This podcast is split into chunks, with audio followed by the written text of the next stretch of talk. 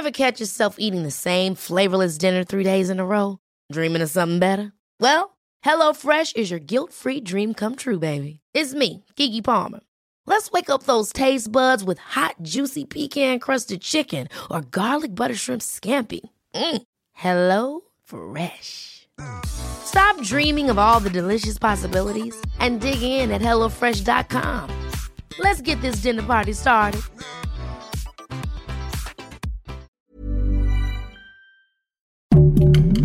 Heraldo Podcast, un lugar para tus oídos. Pero bueno, ya estoy spoilerándoles amigos la cosa, pero si ustedes no han visto el reboot que hicieron hace muy poco, hace un par de años, creo, ¿no? Tres años, dos, tres años, este, el personaje muere. ¿No? Al final Oliverato me estaba en el hospital.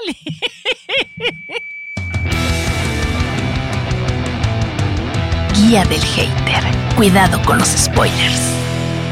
Bienvenidos a Guía del Hater. Oigan, gracias por todos los comentarios que nos están poniendo, todo lo que nos han escrito en redes. La verdad es que nos da mucho gusto, ¿no, Oscar? Sí, y nos gustaría mm, sobre todo escuchar sus sí, voces. los audios están bien padres. Los audios está increíble, es lo que más me gusta. a mí Responder también. a audios. Entonces los invitamos a todos a que nos manden sus mensajes, sus preguntas, sus Sí. comentarios. ¿no? Porque además Ale no nos deja escucharlos antes, entonces todo es muy Es sorpresa, de verdad. Lo que escuchan es Pueden lo mandar que, lo que quieran. lo que nos llegó en el momento, es correcto. Oigan, hoy vamos a hablar de el show Crónica de un asesino, que es el de Paco Stanley. Vamos a hablar también de Transformers y complaciendo a nuestra audiencia de nuestros peores finales de series, o los que son los peores finales de series para nosotros. Pero, eh, ¿qué les parece si arrancamos con la de Paco Stanley, Oscar? Sí. A mí me gustó un montón, me sorprendió súper positivamente, me parece un documental muy bien hecho, con grandes entrevistas, unas mejores que otras. este, y me sorprendió mucho como recordar cómo viví yo ese momento. Eh, o sea, me acuerdo que fue como un gran susto para todos. Eh, yo iba a la pista de San Jerónimo muy seguido, entonces ubicaba perfecto el charco de las ranas. Y como en ese momento la gente nos escandalizábamos por 23 balazos. Y ahora está tan normalizado y tan... Sentí muy feo como de hacer consciente eso, ¿no? Em, era un hombre con mucho carisma, yo no conocía su historia y a la hora de ver cómo fue avanzando y cómo sí se veía que poco a poco ya no era tan feliz haciendo lo que hacía después de todo lo que le pasó en Televisa, eh, me parecía como bueno verlo. Lo que sí yo tendría que decir es, ¿por qué se les ocurrió entrevistar a Alfredo Adame? Siento que ni va al caso y además se A avienta... Sofía Niño de Rivera también. Pues ella yo ¿no? creo por la comedia, órale va, pero Alfredo Adame... O sea, y aparte se avienta un Pues comentario comedia de... de Sofía Niño de Rivera, no. o sea, cada yo quien sus referentes, Oscar, no hay que le veo respetar. mucho sentido, la verdad, pero, Pero, bueno. Alfredo Adame, ¿qué tal que dice? Yo conozco a narcos muy decentes, no a los que conocía Paco Stanley. Neta dices abiertamente, yo conozco a narcos muy ¿Y decentes. cómo sabe que que eran son indecentes? decentes. No, o que eran indecentes los que Sí. conocía Paco Stanley. Sí. Porque a fin de cuentas nadie sabe exactamente a ciencia cierta, bueno, la opinión pública, qué fue lo que sucedió. ¿No? Eh, Me pareció muy fuerte lo del hijo de Paco Stanley, de que diga de, de este Mario Besares, eh, cuando le hacían toda esta burla de que si Paco Stanley era o no su papá, como que yo, digo, yo era muy chica para hacerlo consciente, pero cuando lo empezaron a pasar dije, qué feo, qué feo. Y luego pensar, claro, lo que dice él, ¿no? Cómo, cómo lo resintió él y cómo hasta se metió a la computadora a investigar y que hasta lo hicieron dudar a él y cómo dice claramente, mi mamá no es una puta y mi papá es mi papá y no podría tener una mejor familia. O sea, tener que llegar a eso por una broma que al final acaba como siendo muy pesada para un niño, me pareció muy, Pero, muy fuerte. Yo no estoy tan de acuerdo ahí porque finalmente no le hagas caso. O sea, Pero si no eres es, un niño, Oscar. pero no es la primera vez que a alguien le levantan un falso o que lo no bulean sé. en la escuela. No, yo siento que Yo sí entre más feo. escándalo hacen, por ejemplo, la esposa acaba de sacar un comunicado, o sea, años después, ¿no? Veintitantos años después. Me parece que son ganas de estar en el, en el foco. Pero la esposa de Paco Stanley, ¿no? Yo, de hablo del hijo de Mario Besares. Sí, la esposa de Paco Stanley. No, pero defendiendo al hijo. Ah, ok. Es No lo correcto. vi, lo voy a buscar. Sí, sí, lo acaba de sacar ahora que sacaron el- la serie. Eh, la esposa de Mario, exactamente, eh, diciendo Ah. que sí, claro, pero entonces es como darle, como darle cabida al chisme. Imagínate cuánta gente, ¿no? Yo creo, en mi teoría, que es gente que vive de eso. Ah, bueno, claro, viven de sus eh, chismes y éxitos pasados. ¿no? Totalmente. Sí. Y eh, entonces es un momento de de facturar, como diría. Shakira, ¿sabes? O sea, en lugar de decir, la mejor manera de acallar los rumores es no darle cabida a eso y no responder nada. O sea, sé que eso es lo más sensato, pero habemos personas muy viscerales que es como de toma, aquí está la prueba, tonto. O sea, sí, sí entiendo también. Y si le están pagando, Pues es que depende quién, o sea, No yo eso lo Oscar. haría, pero lo haría en un, lo haría en un plan en, en corto, o sea, mm, si hubiera Eso duda, sí. pues te haces la prueba y todo se la enseñas a tu, hijo. a No tienes que tengas. subirla a Twitter sí. o a Facebook, a tu Eso página oficial.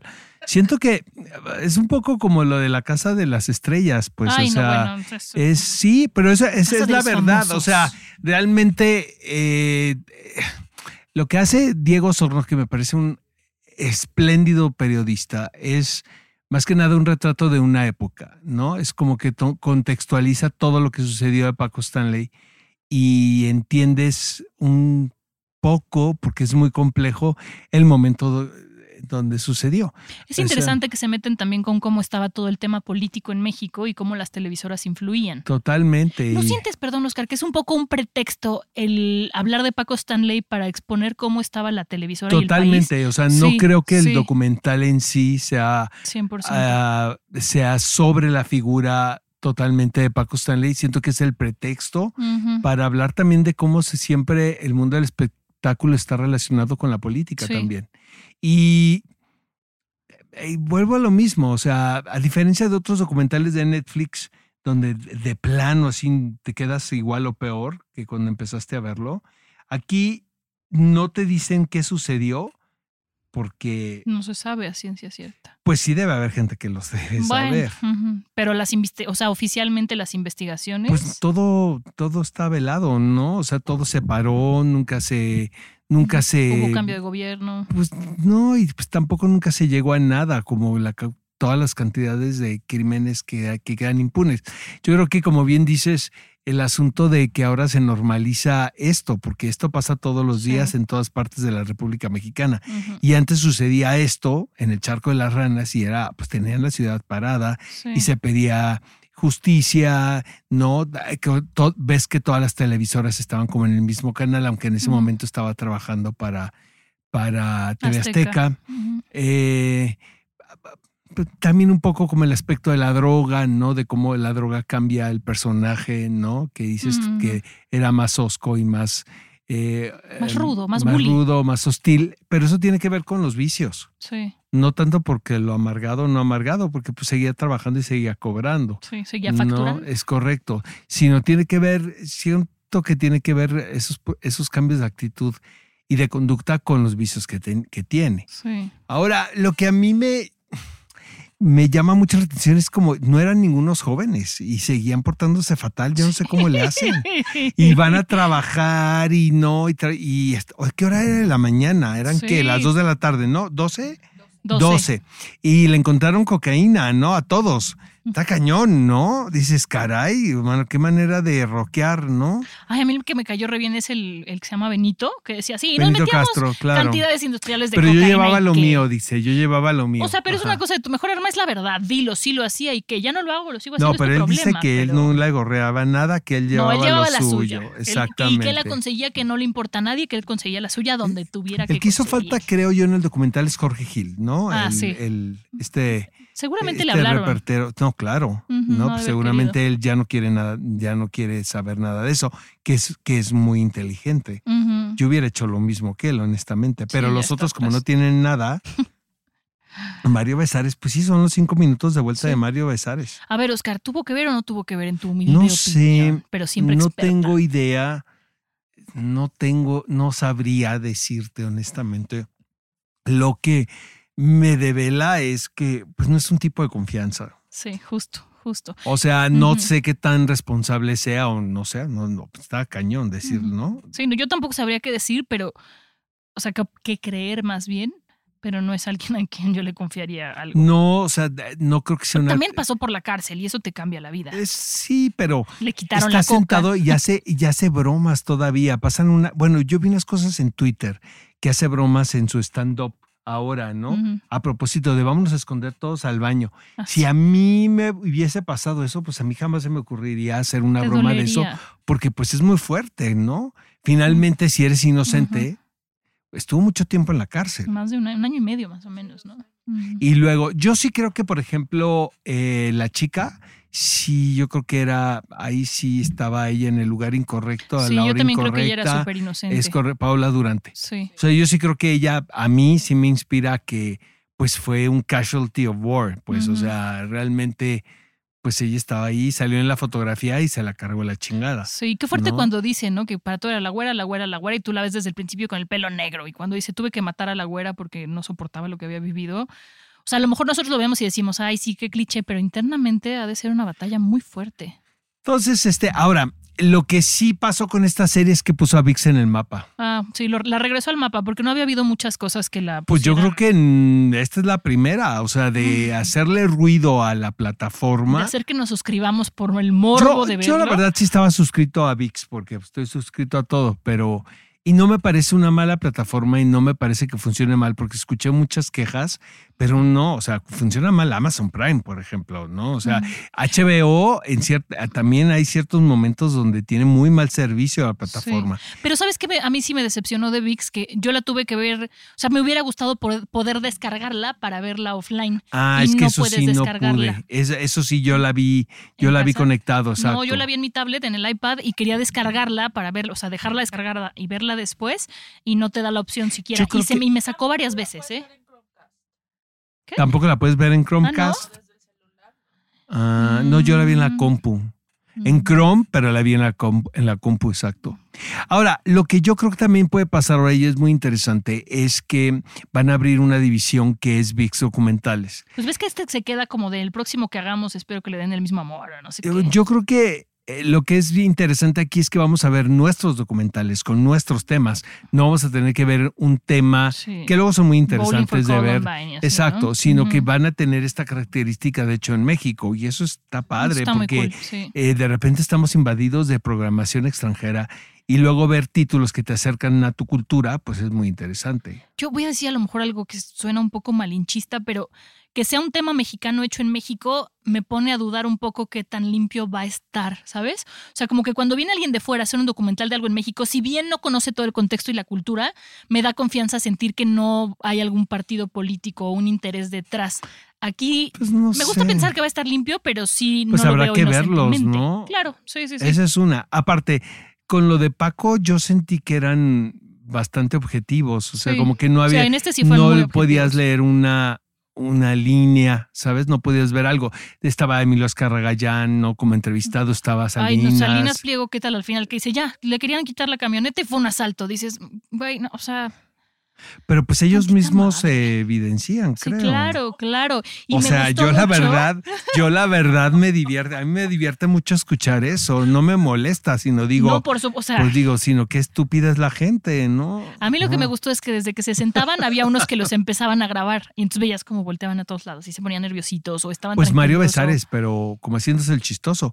Yo estaría Esa es- aterrado. es su máscara. Yo estaría, yo estaría aterrado. Eso Ujú. también te dice mucho, ¿no? Sí, claro, claro, tiene Es que tener su máscara pues puesta. es que, no, pero aparte yo creo que ahí en esos momentos es donde puedes leer más a las personas. Cuando, sí. Exacto. Porque además es justo el que se hace bien güey de todo, ¿no? O Sí. sea, como que los Pues demás es que dicen, "Güey, te digo una sí". cosa, producer, es que tiene la actitud como de que no pasa nada. Sí. Y, y Y sí desde mi punto de vista, pues fue un periodo muy oscuro y muy negro para él. Y aparte, a, a lo mejor, no sé, pero toda tu vida vas a hacer eso. Sí. ¿sabes? Y no, porque quiso eh, hacer varios programas de comedia, no se fue a Monterrey y todo, pero pues realmente no. Pero eso que decía, no me acuerdo si fue Álvaro Cuevas o Chumel, ¿no? Que decía, no puede haber este un patiño sin este, sin el bullying, ni el bullying sin el patiño. O sea, neces- necesitaban el uno al otro, hicieron buena mancuerna, y él trataba de hacer lo mismo sin Paco. Y pues no, tienes que encontrarte tu personaje, tu identidad y Pero Paco todo. también fue Patiño de Madaleno, Sí, ¿no? sí, que eso también te cuentan. Que eso también, pues sí, te determina como persona. Sí, No. no, definitivamente. Ujú. O sea, sí. Ahora, fíjate que a mí me tocó trabajar en una época en Pacatelas que yo estaba conectado con Liliana Moros, que de hecho Liliana Moros sale en el documental, la entrevistan. Tenía años de no saber de ella, la verdad. Y este, y vaya, si tú laborabas ahí, ibas a hacer tu trabajo, pues, era normal. No dudo que no pasaran cosas, ¿verdad? Pero como Pero seguramente externo. siguen pasando, ¿sabes? claro. Este, también que digas, ay, es la caldera del diablo y llegabas y veías droga por todos lados y echabas encueradas, pues no. No. No, la verdad no. No, no, no. En aquel entonces lo producía Luis de Llano y Marco Flavio Cruz eran los productores de Pacatelas. ¿No? Entonces, este, pues también, ¿sabes qué me pasa a mí? Que siento que, que no fue hace mucho y fue hace mucho. Sí. Sí, a mí también, yo también sentí eso. Eso y me di muchas cu- cuenta de muchas referencias que yo uso que vienen de ahí. O sea, chistes que dije, no manches, eso viene de ahí, ¿por qué me lo sé? No, ¿No? y luego, por ejemplo, ves los, los logotipos, los supers, ¿sabes? Y dices, parece que Las es televisión gallinitas. arcaica. Sí. Y pues fue hace, ¿qué? Veintitantos años. Lo que 99. quiere decir que digitalmente hemos avanzado mucho, ¿no? Siento. Bendito Dios. Exacto. Porque bueno. Pero oye, hablando de cosas que no avanzaron tanto, Transformers, el despertar de las bestias. Oscar, ¿qué tan horrible te pareció? Me pareció espantosa. Ah, la qué verdad. bueno, porque yo Pues la mira, odié.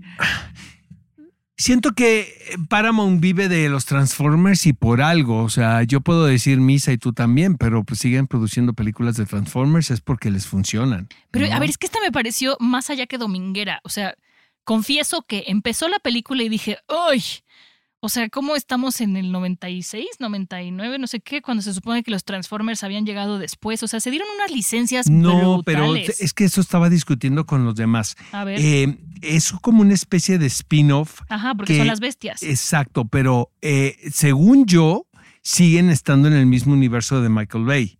Solamente a como, como un poco como Bum- Bumblebee, ¿no? O sea, son historias que son como paralelas, pero que no, según yo, no traicionan el... Ay, luego la tarjeta de G.I. Joe al final, Oscar. Ah, bueno, eh, pero eso es otra cosa. o sea, No, pero eso es otra o sea, cosa. hablando de las licencias Esa es que se otra cosa. Sino, yo me refiero al timeline de Transformers y cómo, Ujú. como hemos estado viendo las películas.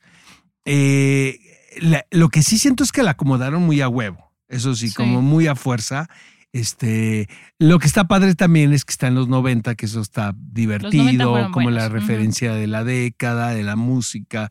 Luego hacen como bromas entre ellos que tiene, o sea, lo de Marky Mark, ¿no? Que luego. Mark Wahlberg se va a dedicar a la actuación cuando Mark Wahlberg fue protagonista de una de las películas de Michael Sí. Bay. Entonces, este, pues eso puede estar como bien. Lo que pasa es que a mí me Pues da muchísima flojera. Es, son muy, em, son muy ruidosas, son ¿no? como muy caóticas. Eh, me da la impresión también que tiene, que el público es- son los niños, o sea, pero los niños, los preescolares.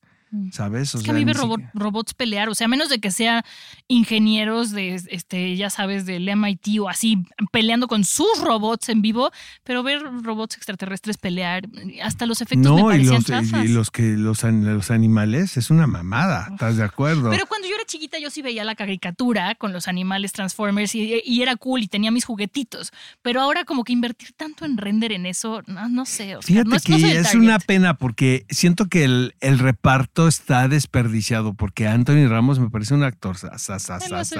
sí. Y él, bueno, ya lo vimos también en In the Heights y ahora va a ser Amadeus Ujú. en teatro y todo. O sea, el cuate debe ser muy, muy talentoso, la verdad. Y, y vinieron a México y los entrevisté y realmente platican como si hubieran hecho una pieza de Chekhov, ¿no? O sea, como con ese convencimiento. Bueno, y, está bien si no se la creen y la, ellos. la actriz es fantástica, esta Dominique, ¿no? Sí, la, la de pelo es, chinito, ¿no? es muy correcto, buena. es muy buena actriz, la verdad. Y, o sea, el talento está bastante bien, que eso está muy bien, o sea, que tengan poder de convocatoria de gente muy talentosa para contar esas historias tan elementales. ¿no? ¿no? Y luego, ¿qué tal lo de Perú?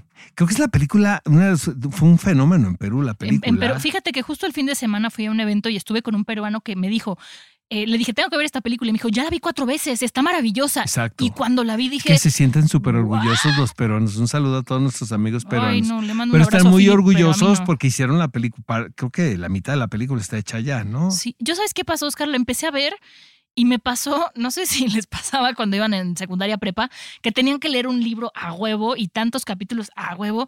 Y cuando iban a la mitad decían, ¿qué acabo de leer? No me estoy enterando de nada porque tengo el cerebro en otro lado. Me pasó con la película. Y cuando regresé a la película y dije, ah, sí, estoy viendo Transformers, fue cuando hizo la voz de uno de estos personajes, el actor de Dani Rojas de Ted Lasso, el mexicano. Sí, se llama. Cristo Fernández. Eso, desde, desde hasta que apareció su voz dije, ah, mira, es él, ah, sí, estoy en Transformers. O sea, tenía la cabeza en, en otro lado, o sea, no, no acabó de A atraparme. mí me llama llama la atención también que a cual- si van a un país latinoamericano hay un desfile. ¿No? Entonces también ahí hay una fiesta muy regional y local y todo, como cuando vinieron a hacer Sí, sí, Spectre sí, aquí a México, sí, sí. ajá, allá también tienen su desfile y dices, caray, siempre están, siempre estamos los latinoamericanos de fiesta, ¿no? De carnaval. Pero ese es como el punto de vista de los gringos, de lo que está sucediendo. Ahora, sí sé que la película creo que apareció en el mapa de la taquilla Perú en ingresos de Transformers. Digo, fue una película que es una película taquillera en todo el mundo, pero En no, nuestros corazones no, Oscar. no sé, No. no. a mí no me gustó la película, la verdad, no me O gustó. sea, si son fanáticos y no tienen nada mejor que hacer, véanla. Pero es algo que veríamos en el canal 5 doblada. y sabes con que yo, por- anuncios. yo, por ejemplo, esta O sea, película sí yo no la vería en plataforma, o sea, sí me daría más flojera. Sí, Porque por lo menos en pantalla grande te mantiene despierto el ruido, pero sí. en la plata, no, si lo ves en la pantalla en Ay, tu pues yo casa me te fui a mi quedas Pachamama, dormido. Oscar tampoco me mantuvo muy atenta. Sí, a mí la verdad no, no nos gustó muchísimo.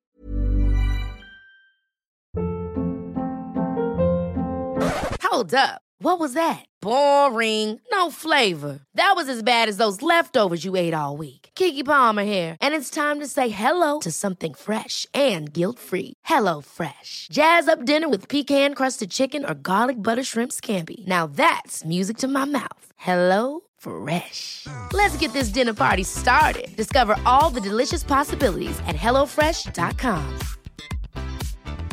Hiring for your small business? If you're not looking for professionals on LinkedIn, you're looking in the wrong place. That's like looking for your car keys in a fish tank. LinkedIn helps you hire professionals you can't find anywhere else, even those who aren't actively searching for a new job but might be open to the perfect role. In a given month, over 70% of LinkedIn users don't even visit other leading job sites. So start looking in the right place. With LinkedIn, you can hire professionals like a professional. Post your free job on linkedin.com slash achieve today.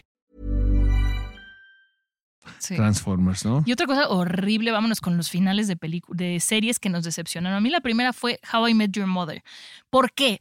A mí me pareció una serie muy divertida porque yo fui muy fanática de Friends, pero How I Met Your Mother era como más de mi época. ¿A qué me refiero? Que ya había celulares, que ya tenían este Facebook, que ya tenían, o sea, como ese tipo de cositas que decía, ok, es de, de mi momento. Pero al final, cuando ya vamos a descubrir quién es la Mother, alargaron una temporada más para presentárnosla. Escogieron una actriz que no, no digo que sea mala, pero en este personaje sin mucho carisma. Y entonces como que toda esa expectativa que habían eh, logrado hacer durante muchas temporadas, al final acabó siendo un... eh, ah, ah, ¿Sabes? Lo hubieran dejado en un misterio. Y a mí que no me gusta que dejen finales abiertos, pero hubieran dejado como el misterio de lo que era la mamá o dos capítulos zas.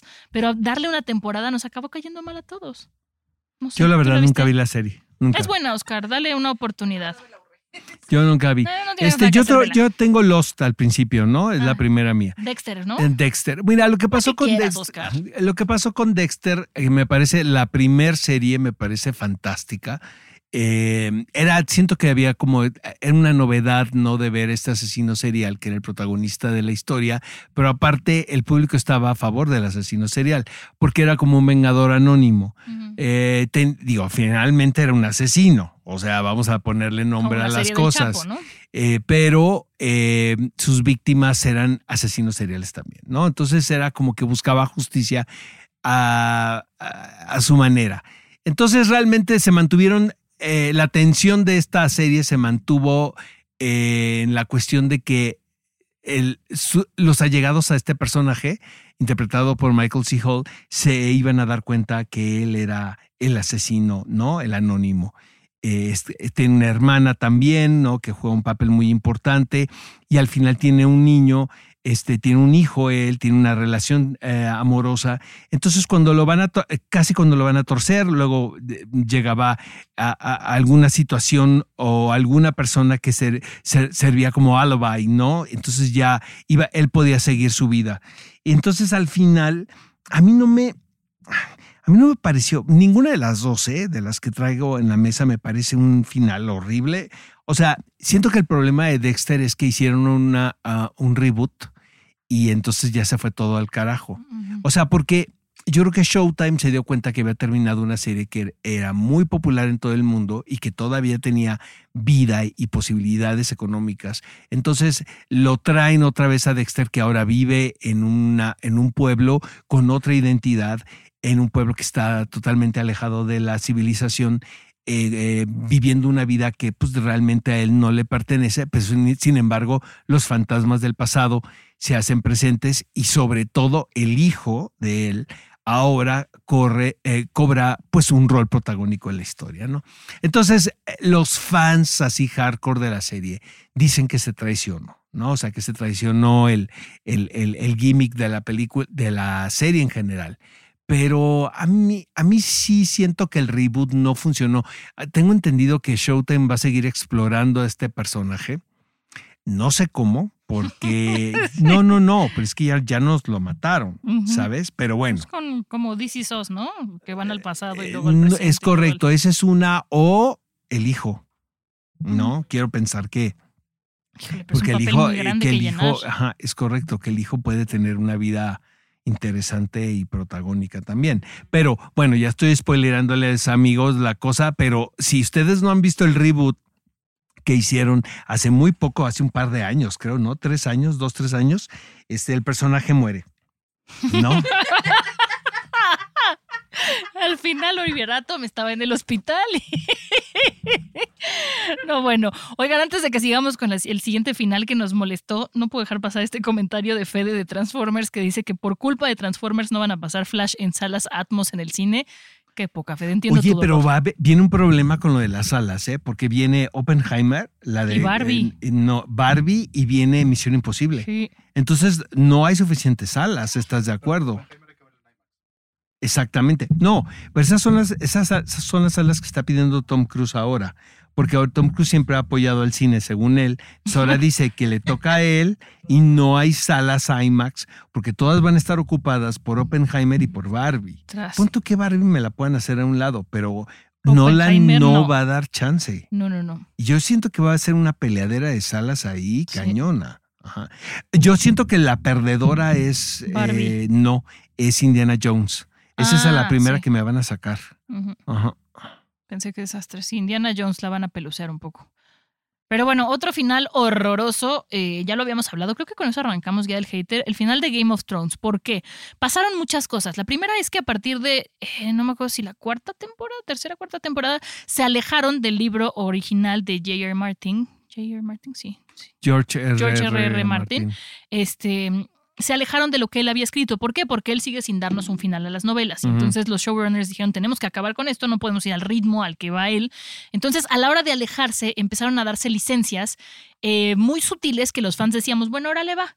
Bueno, ahora le va, pero cuando llegaron al final ya no sabían cómo atar todos estos cabos sueltos de las licencias que se habían ido dando y entonces nos dieron una cosa sin pies ni cabeza que no tenía sentido ni coherencia con los personajes mismos. Y no le estoy diciendo como hater que sí soy de la serie, del final de la serie, pero también como a nivel guion y a nivel resolución de problemas, dejaron unas, dejaron unas cosas, Oscar, asquerosas. No, o sea, sí la vi. fue un a mí no super me. Vaya, no me pareció el mejor desenlace, pero tampoco me pareció lo peor que he No, visto lo- en no, mi vida. Yo sí es lo de las peores cosas que he visto. O sea, sí hicieron una. Rompieron todo lo que habían construido, así, caca. No. No, no, no, no, no. Digo, ah, sin duda alguna pudieron haberlo terminado mejor. De hecho, por ejemplo, la última batalla no me pareció tan espectacular. Me pareció. Ellos la vendían como de. Eh, "Guau, es correcto, pero por ejemplo, negros". no, no, no, y el destino de los personajes me pareció que El de Daenerys y el era- de Jack sí, el no. único, los únicos que me a los que dije, caray, les debieron, haber- les debieron haber dado una mejor conclusión es a los Lannister, ¿no? Porque de repente Sí. se nos desaparecen y pues es que lo están Pues es que no supieron qué hacer están con en- ellos, están entre las ruinas, ¿no? No me molestó el destino, sino cómo lo hicieron, cómo se ejecutó, todo. que no se que no se vio eh, claramente, pero eh, me pareció, me, es, vi mucha gente enojada, obviamente, Yo, pero sí. no me. No me. No, y aparte fue una serie que a mí me divirtió mucho, Ya, Oscar, di que muchísimo final apestó, por favor. O sea, No, necesito lo voy a esta, decir, esta no me- relación. No me pareció que lo. Digo, no me pareció el mejor final, pero es que. ¿Con qué poco te conformas, Oscar? Pues no, mira, Lost, que es lo que me toca ahora. Lost vi todas las temporadas así. Yo llegó un momento donde mi vida giraba, porque en aquel entonces no había plataformas y giraba de chin, ¿qué va a suceder el próximo capítulo? ¿No? Que era pues una serie por entregas. Y luego se acababa la temporada y nada más de pensar cuántos meses iban- íbamos a estar sin la serie para otra nueva, era una tortura. Eh, la primera temporada de Lost me parece una de las mejores temporadas que hay en la historia de la televisión producidas. ¿no? O sea, me parece, sí, escrita espléndidamente. El problema que tiene Lost es que no había otra manera de acabarlo. O sea, no había una manera posible de terminar la serie porque realmente era tan, eh, tan caótico todo ya que no había una forma, según yo, no había una forma de darle un final en el que todos estuviéramos de acuerdo con. Entonces, los escritores optaron por una cosa como mística, que sí dije, no mames, ¿no? O sea, no es posible que yo haya estado viendo todas, todos estos años la serie para que el final fuera este rollo como eh, del purgatorio, tal cual, ¿no? O sea, realmente ese era el concepto, ¿no? Que los personajes estaban atrapados en un, como en un limbo, ¿no? Entonces que no podían descansar precisamente por eh, todo lo que había sucedido alrededor del, ¿no? Del, del, de la leyenda de estos personajes, de los pasajeros de este vuelo. Entonces, eh, sí recuerdo que los últimos episodios de la o sea, los últimos cuatro, yo creo que yo estaba en el Festival de Cannes y yo estaba tratando de verlos por cualquier lado. Entonces ya siento que esta cosa de seguir una serie, pues ya no, ya no es igual. Pues no. Ahora, no sé si para bien o para mal, pero tienes la oportunidad de verlos en, en, la plataforma. Y, pero yo la verdad sí, Lost me parece una serie espectacular, o sea, espectacular, espectacular.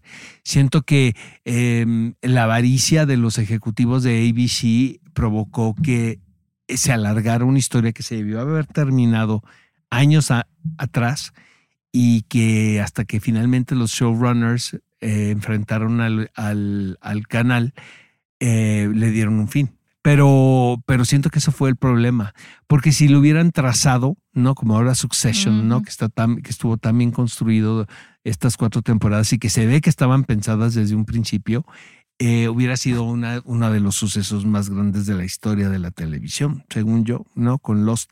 Ahora acaban de sacar un exposé tremendo, creo que en Vanity Fair, donde hablaban del ambiente tóxico que había en Lost, ¿no?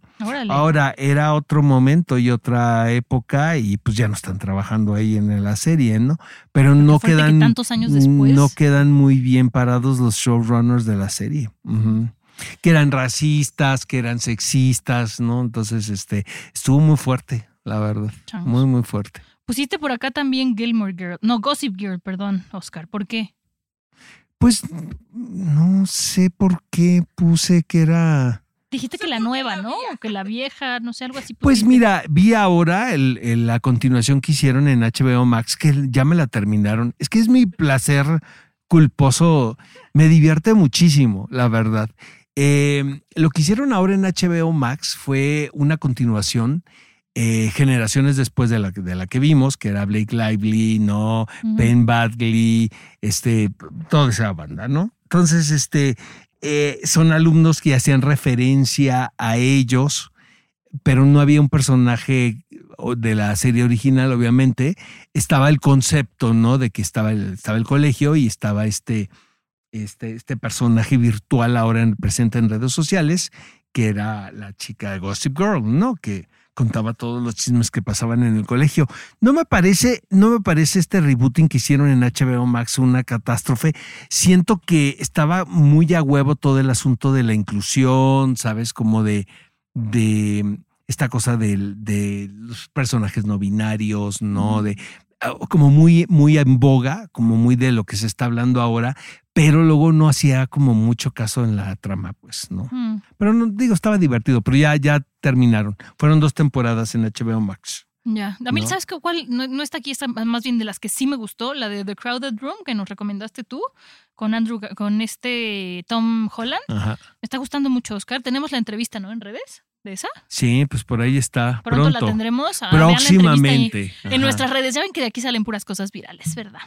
Oye, vi este Black Mirror, un par de capítulos de esta temporada, está padrísima. me va a quitar el sueño otra vez, Oscar. Pues no, eh, a mí no me pareció me tan. Va a, hacer querer mirar, a mí me dio más risa porque son muy chistosos a veces. Sí. es que te duelen, por eso te ríes. Sí, están muy chistosos, ¿no? Según yo. No, no le he visto. Según yo es una comedia. Oscar, a ti te gustan las películas de terror. Con, entonces... con elementos de sci-fi, ¿no? Pero no, No. me pareció para nada eh, una, una serie de terror. ¿eh? La voy a ver, En la voy a ver. mínimo. La semana que entra nos vamos con Flash, ¿no, Oscar? Nos toca Flash, que promete Ajá. y promete bien. Sí, con todo sí, y sí, Miller. sí. Que me perdone Vamos nuestra hablar, productora. Vamos a hablar mucho de The Flash, ¿no? Sí, pues eso es todo entonces por Hasta hoy. la próxima semana, ¿no? Mándenos sus hermosos audios. Queremos escuchar sus voces, reaccionar. Saludos, comentarios, Exacto, dudas. mentadas, preguntas. sugerencias. Aquí estamos. Suscríbanse, pónganos cinco estrellas y pues bye bye. Oscar. Hasta la próxima semana. Guía del Hater. Cuidado con los spoilers. Producido por Ale Garcilaso, con el diseño sonoro de Federico Baños. Una producción de Heraldo Podcast.